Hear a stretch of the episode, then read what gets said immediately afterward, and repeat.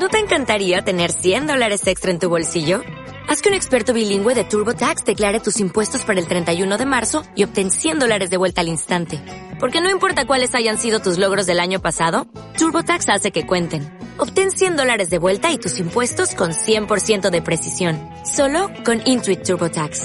Debes declarar para el 31 de marzo. Crédito solo aplicable al costo de la presentación federal con TurboTax Full Service. Oferta sujeta a cambios o cancelación en cualquier momento. Roberto Moro de Alta Negocios, ¿qué tal? Muy buenos días. Hola, buenos días. ¿Cómo va todo? Razonablemente bien, ya sabe. ¿Y en el mercado? Pues también. Está aburrido, también. ¿no? Bueno, ¿Podríamos pasar página? Este es tan, eh, es tan neutro que podríamos decir que razonablemente bien o razonablemente mal. La verdad, no. Claro, porque con un mercado neutro eh, no hay oportunidades para... Muchas menos. Ya. Muchas menos, ¿no? Y sobre todo em, con, con serias eh, divergencias, ¿no? Los americanos alcistas, los europeos tratando de no perder soportes, pero bueno, al fin y al cabo consiguiéndolo, de momento. Pero con una variable que está afectando, yo creo que incluso a, a- a ambos lados, ¿no? Que es el, el euro dólar, ¿no? A mí la verdad que me tiene sorprendido. El euro dólar, niveles a vigilar en el corto plazo.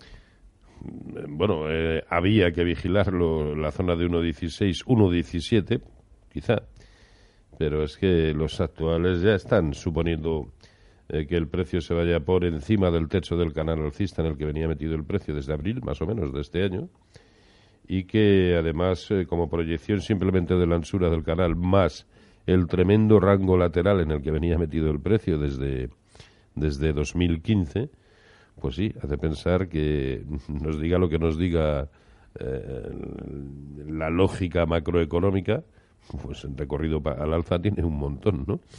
Eh, hacia la zona, en primera instancia, de 1,22, eh, pero es que después eh, 1,26 y 1,29. Y es que eh, los tres son factibles, no sé si lo va a hacer o no, pero... eh, y ya digo, ¿eh? a mí desde el lado macro me cuesta entenderlo y es más, por lo que he estado escuchando a, Sí. durante toda la semana a muchos analistas, creo que es un sentimiento común, casi de, de perplejidad, pero ahí lo tenemos, ¿no? Y probablemente está incidiendo bastante negativamente en la evolución de la renta variable europea.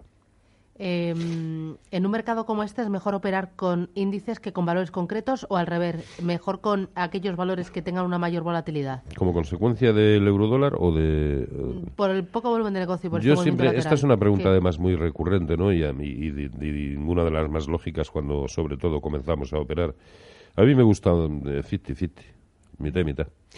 ¿Por qué? Pues porque eh, habitualmente un índice es mucho más noble en su comportamiento, sin ninguna duda. Y cuando crees haber detectado la tendencia correcta, es de más fácil cumplimiento en un índice que en una de las acciones que compongan ese índice. También es verdad que eh, si la tendencia la va a cumplir el índice, muchos, yo diría que dos terceras partes de los títulos que componen ese índice, ese movimiento lo van a multiplicar por dos. ¿Por qué nos vamos a negar esa posibilidad? Pero sí debemos ser conscientes de que la volatilidad de, de cualquier título eh, es superior, sin ninguna duda, a la, del, a la del índice, pero no tenemos por qué negarnos esa posibilidad. Es una cuestión de establecer bien los filtros de entrada y, sobre todo, de establecer adecuadamente los stops. 915331851. A la vuelta de la publicidad, ¿me das tres perlitas para pescar? Si Bueno, las hay. O, o- buf, buf, sí, buf. bueno, quizá, quizá más bien bisutería, pero bien, Bueno, sí. bueno, pues algo, algo de bisutería. Al- para picar en rebajas ahora, Sí. ¿no? Algo de bisutería. Y contestamos a los oyentes, porque ya, ya les tenemos a que sí. 915 33 18 51. Publicidad y arranca el consultorio.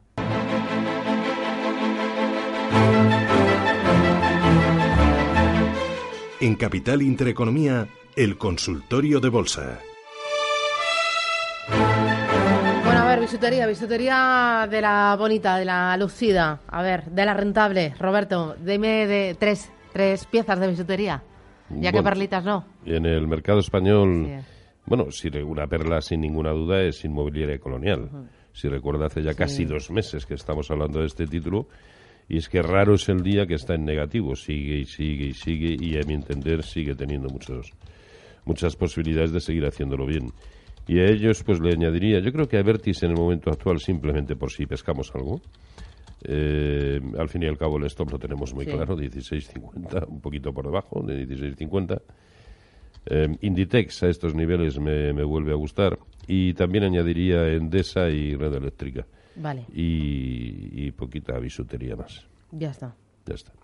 Y en el mercado europeo, por extraño que parezca, en el Eurostox, es complicado encontrar un solo título que tenga buen aspecto, lo cual no quiere decir que lo tenga malo, pero que lo tenga bueno. Yo, vamos, ayer me afané y a duras penas encontré, lógicamente, Adidas, que lo sigue haciendo de espectáculo, pero no, no, es complicado. Y en el bueno, en el mercado americano sí hay algo hay algo más, ¿no? Por ejemplo. Boeing es, es, un no parar, eso es, es, tremendo.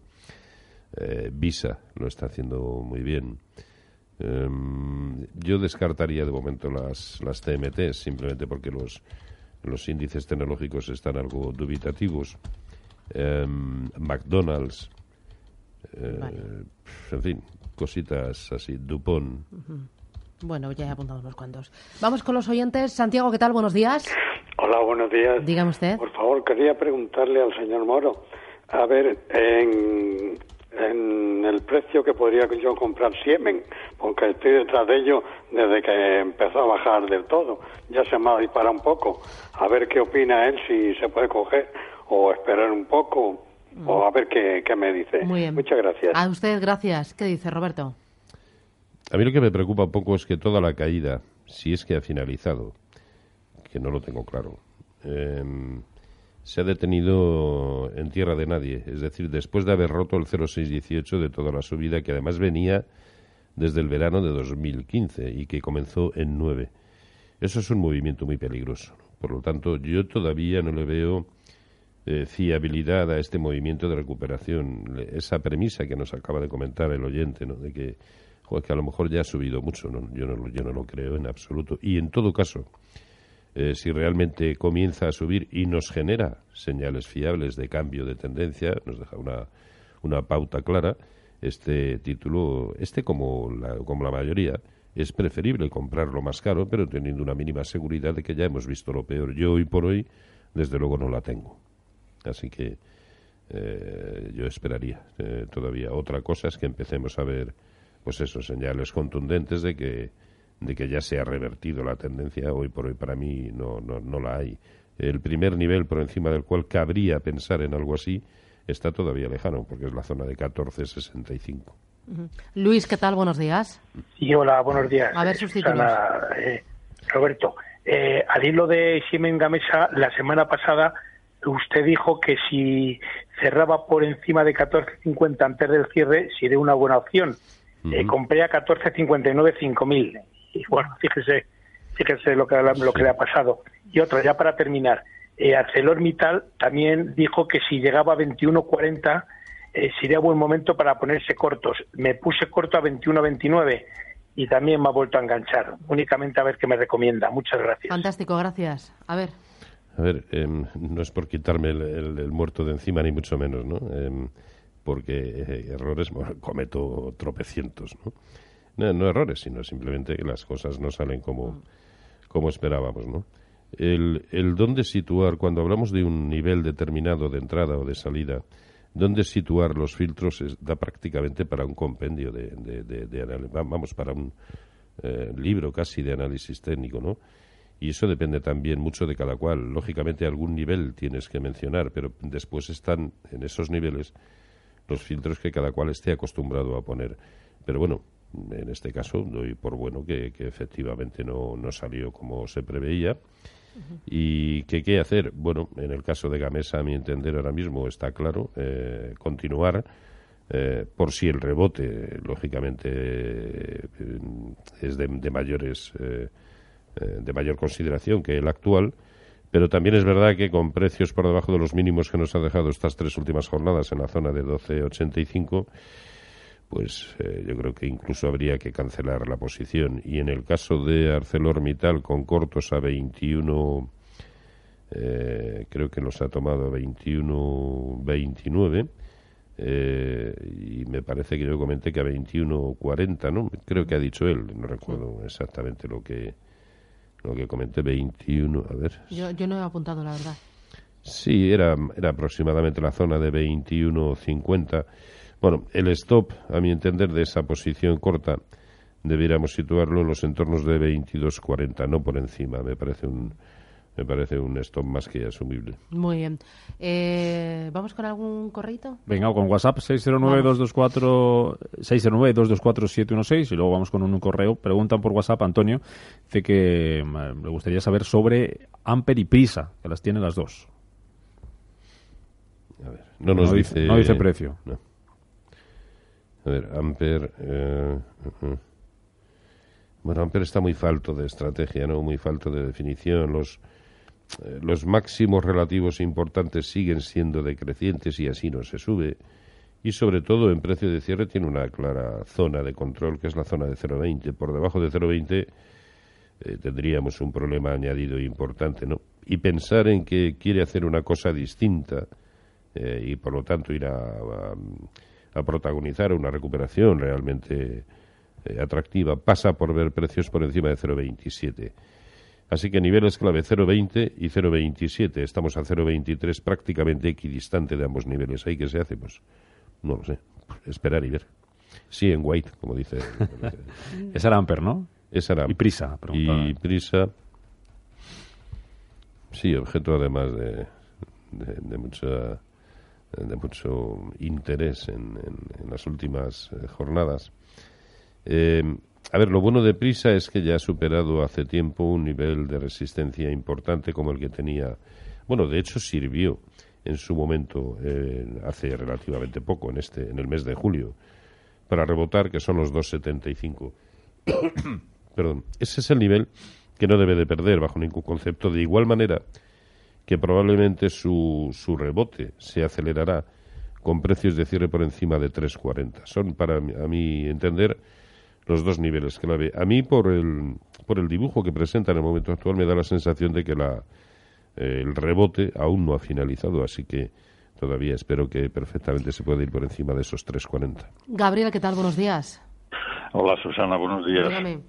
Pues eh, yo quería preguntarle a Roberto su opinión sobre Almiral, porque vamos, las tengo un euro más caras que están y, y también por Telepisa. ¿eh? Pero Vale. no me cortéis, por favor, que estoy en la playa. ¿eh? No, no se preocupe, no lo cortamos. Qué envidia. Eh, Gracias. Rápido, Roberto, que tenemos. Me dicen que, bueno, lista que nos podríamos tener aquí hasta el lunes, sin parar el consultorio. Nada, de nada, todo lo pues que hay. estamos. Pues nada. A ver, Almiral no, no descubro, no descubro nada, ¿no? Es tremendamente bajista y lamento decir esto con esta contundencia, pero es así.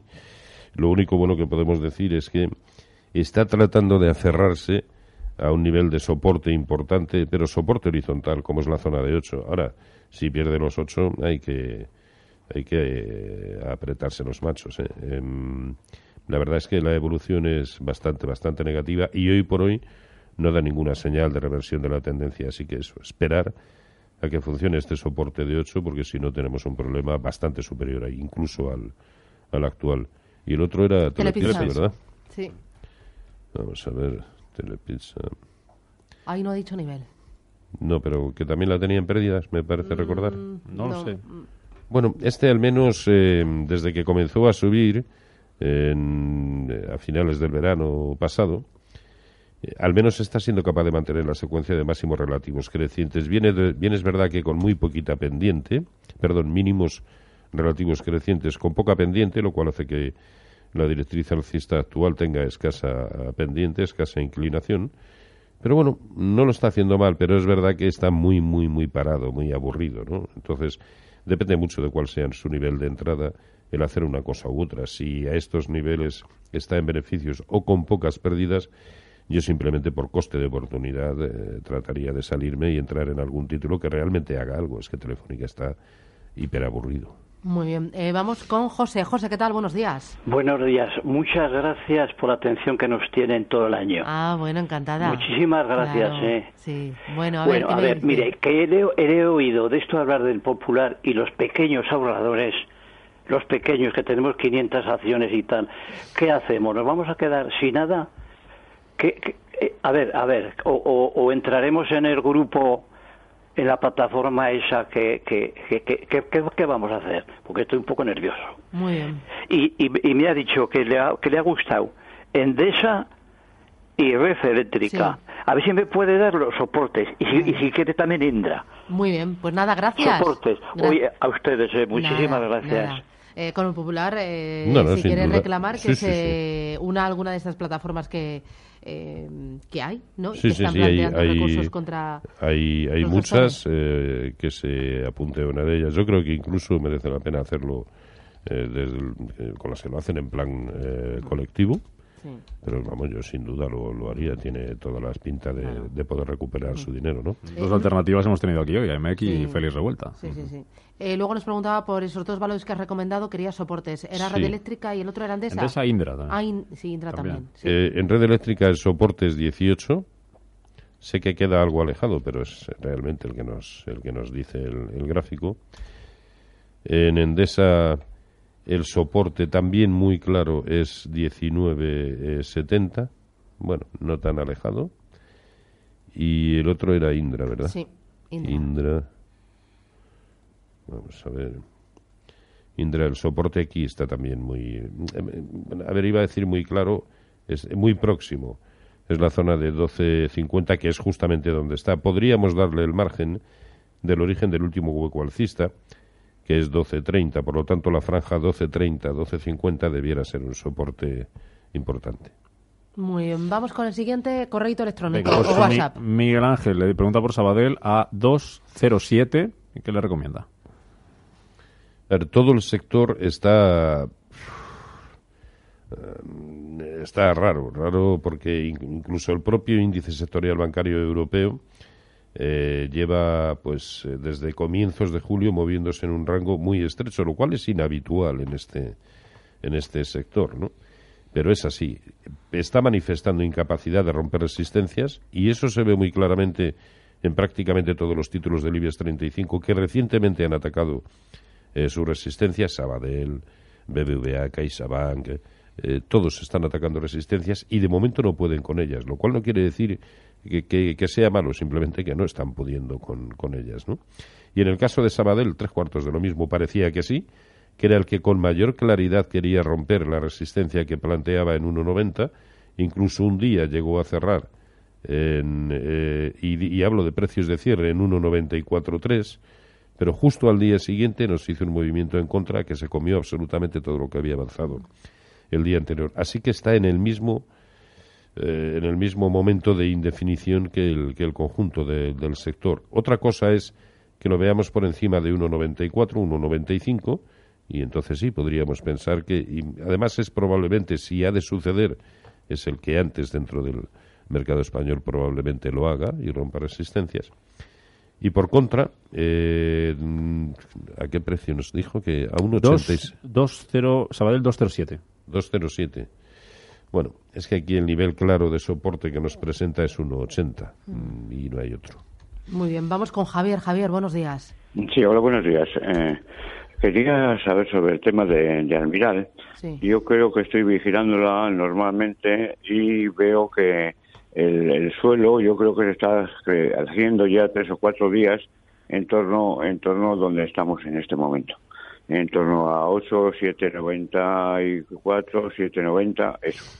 Quisiera, quisiera saber lo que piensas tú, sin más. Muy bien, Muy amable. gracias. A ver, Roberto, ¿qué Gracias. piensas de ello? Sí, a ver, en la jornada del día mm, eh, 31 de julio, ahí nos hizo mínimos en el entorno de 7,86. Eh, nos ha vuelto a hacer mínimos ayer en la zona de 7,90.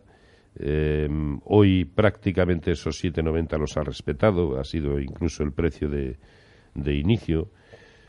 Sí, pero eh, cuando estamos hablando de una tendencia tan tan acusada eh, ahora mismo, incluso desde eh, que quiso protagonizar algún rebote y por lo tanto desde la zona de 9.35, eh, sigue habiendo una sucesión perfecta de máximos relativos decrecientes, ¿no?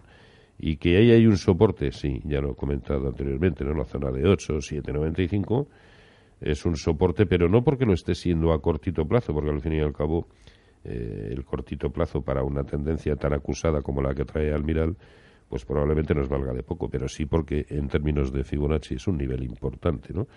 Así que o se aguanta en esos 7.95 o sí habrá un problema. No, no, yo no digo que no vaya a aguantar, digo que estemos muy pendientes. Pedro, ¿qué tal? Buenos días. Buenos días. A ver. Gracias por las atenciones. A usted, a usted. Bien, solamente pensaba una cosa. Tengo una cartera y pensaba meter en la cartera Gestam. Sí. Es una empresa que me llama un poco la atención.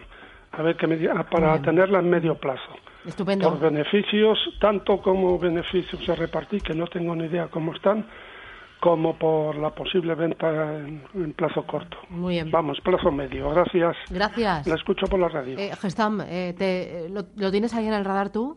Mm, No, no, No. De hecho, creo que es la primera vez que veo el gráfico en mi vida, ¿no? No. Y además es un título con escaso historial aún en, en bolsa. Eh, comenzó a cotizar, si no veo mal aquí, en abril de este año. sí. Y por lo tanto, con pocos ciclos dentro del análisis técnico como para poder hablar con algo de fiabilidad. Eh, máxime cuando su horizonte es de medio plazo, ¿no? Es bastante mejor, creo yo, que consulte a un analista fundamental que, que, que va a tener bastante más criterio para, para orientarle. Vamos con otro más, Antonio. Antonio, buenos días. Buenos días. Uy, qué mal se oye. Ay, ¿qué pasa? ¿Qué pasa? Dígame, Pescanova. Pescanova, Ay. que están de pelea y no, no se ponen de acuerdo. Vale, algo más, que le oigo muy mal. Oh, ¿sí? No, le colgamos. Gracias. Pescanova. pues pues eso que está peleando ¿no? Mm, jo, es que es muy difícil eh, decir algo sobre este tipo de, de títulos a ver ya nos ha dejado a corto plazo un soporte bastante interesante es la zona de 1.25 todo lo que sea ver precios de cierre por debajo de 1.25 probablemente abundará en un escenario eh, más correctivo que el, que el actual ¿no? pero debemos pensar que el el prever que puede volver a protagonizar movimientos alcistas muy importantes pasa por ver precios primero por encima de 2, pero sobre todo por encima de 2.50, con lo cual pff, eh, es que el nivel por encima del cual las sensaciones vuelven a ser muy buenas está muy lejos. Por contra, el nivel por debajo del cual las cosas se complicarían bastante está muy próximo, 1.25, ¿no? Así que vamos a ver qué es lo que sucede próximamente. Una más. Luis, eh, dígame. Eh, buenos días, está, mm, se me ha olvidado tu nombre. Susana. Susana. buenos días y buenos días al señor Moro. Hola. Mira, tengo comprada SOHL a 480 y SACIR a 235. Mm. Quería saber a ver qué opina, qué opina él y, en fin, porque estoy un poco mosqueado con estos de OHL que pego unos bandazos increíbles. A ver qué me aconseja él, si vendo o aguanto. Vale, gracias. Venga, pues muchísimas Nada, gracias. A usted encantada. Hasta Bueno, otra. Adiós. días. A ver, yo HL eh, lo aguantaría, eh, simplemente porque eh, puede que nos haya dejado una formación de hombro, cabeza, hombro invertido, y el movimiento actual, es decir, en la última corrección que lo llevó en apenas dos o tres jornadas, desde los 3.80 a los 3.30, puede perfectamente haber sido un movimiento de pullback, ya sabemos cómo se las gasta este, este título, y que haya sido un pullback a la línea clavicular precisamente de esa formación de hombro, cabeza, hombro invertido. ¿no? Por lo tanto, yo aguantaría. ¿Cuándo empezaría a, a abdicar de este escenario? Pues con precios por debajo de 3.30. Mientras tanto, creo que merece la pena eh, continuar. ¿Tú tienes Y- frío en este estudio, Roberto? No, estoy de maravilla. bien. Estoy de maravilla. Es que le tengo aquí congelada, Poneros, en este lado. No, Poneros- no, no, no, en si, este lado. si se, eh, se le ve. Debe ahí. ser que el Mediterráneo y Galicia, este lado de aquí. Tremendo. De, de todas maneras, yo, ver, después con, con Rebequilla. yo dadas mis reservas, eh, es complicado que tenga frío eh, en algún momento. Qué Y- pena que no lo vean, ¿eh? Qué pena que no lo vean. Que no se puede venir con manga corta, es imposible. Está casi tiritando, ¿has visto? Tiene la piel de gallina. Hombre, normal. Qué pena que el frío no se sienta en la Un radio. tío, un tío hecho y derecho. Madre mía. Y de, y de, y de Ávila, Con- ¿eh? con- con esa- con esa guasa, plan- Y de Ávila, tiene guasa. Y tú yo Con aquí. Ahora que uno nació en Ávila hasta que tirita en el estudio. Bueno, yo como soy de Valladolid. Pues venga, también- pues aquí pasaba frío también, ¿eh? Está para comerse unos churritos un chocolate. Bueno, vamos, Eh, que me queda poco tiempo, Roberto. En cuanto a SACIR, el, el soporte claro también es 2.10, 2.12. No está haciendo nada de, de interés ni malo ni, ni, ni bueno. Me parece más proclive ahora mismo a buscar la zona de soporte en esos 2.12, pero mientras aguante 2.10, eh, 2.05, bueno, yo de momento lo dejaría. Ujú. Miguel, ¿qué tal? Buenos días. Hola, buenos días, ¿De Susana. dónde, ¿De dónde me llama?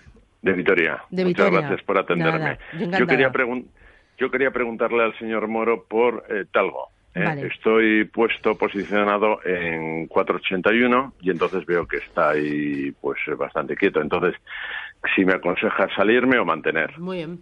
Estupendo. Vale, muchas gracias. ¿Mantiene o, o se va o vende? Eh, yo me iría. Sí.